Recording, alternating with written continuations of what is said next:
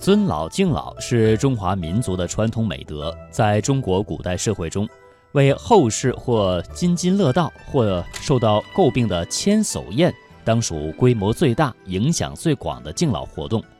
清康熙和乾隆皇帝曾经先后各两次邀请全国各地的数千位老寿星来京师共赴御宴，而且根据寿星的年龄，有的赐给诗客如意、寿杖、明珠。有的赠八品顶戴，赏穿黄卜褂；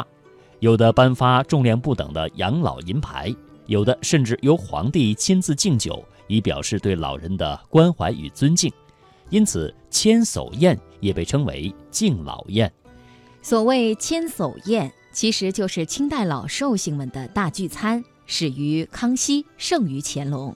因康熙五十二年在畅春园第一次举行千人大宴时，康熙皇帝在席间赋千叟宴诗一首，故得宴名。康熙皇帝第一次大办千叟宴是在康熙五十二年，也就是一七一三年。那年他恰逢花甲。康熙认为，自秦汉以降，称帝者一百九十有三，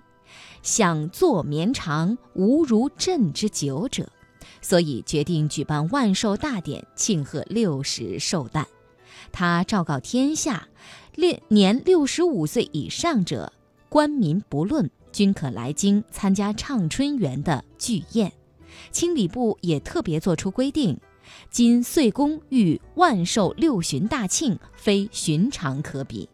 于是，在全国的老寿星们中，选了两千四百一十七位七十岁以上的人参加畅春园盛宴。康熙六十一年，康熙六十九岁，为了预庆自己七十岁生日，又举办了第二次千叟宴，并把地点改在了紫禁城的乾清宫。乾隆也效法祖父，先后举办了两次千叟宴。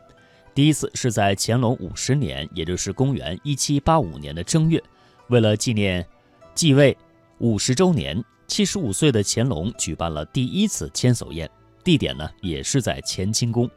第二次千叟宴是嘉庆元年，也就是公元一七九六年的正月，那时乾隆八十六岁，这时他已经退位，做起了太上皇，地点改在了紫禁城宁寿宫的皇极殿。乾隆的千叟宴场面之大，人数之众，排场之奢，都远远超过了爷爷康熙。乾隆五十年，也就是公元一七八五年，乾清宫的这次千叟宴，被邀请的老寿星多达三千余人，其中既有皇亲国戚、前朝老臣，也有从民间奉诏进京的老寿星。御宴上，乾隆皇帝亲自为九十岁以上的寿星一一斟酒。据说当时一位最年长的寿星已经有一百四十一岁了，于是乾隆和纪晓岚就为他做了一副对子，是这么写的：“花甲重开，外加三七岁月，古稀双庆，内多一个春秋。”这个上联的意思呢，就是两个甲子之和，一百二十岁，再加三七二十一，正好是一百四十一岁。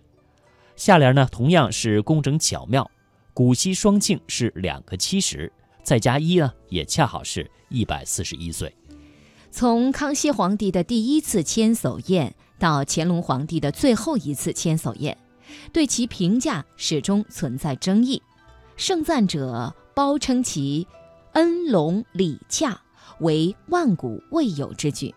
反对者贬其好大喜功，排场奢华，贪图虚名。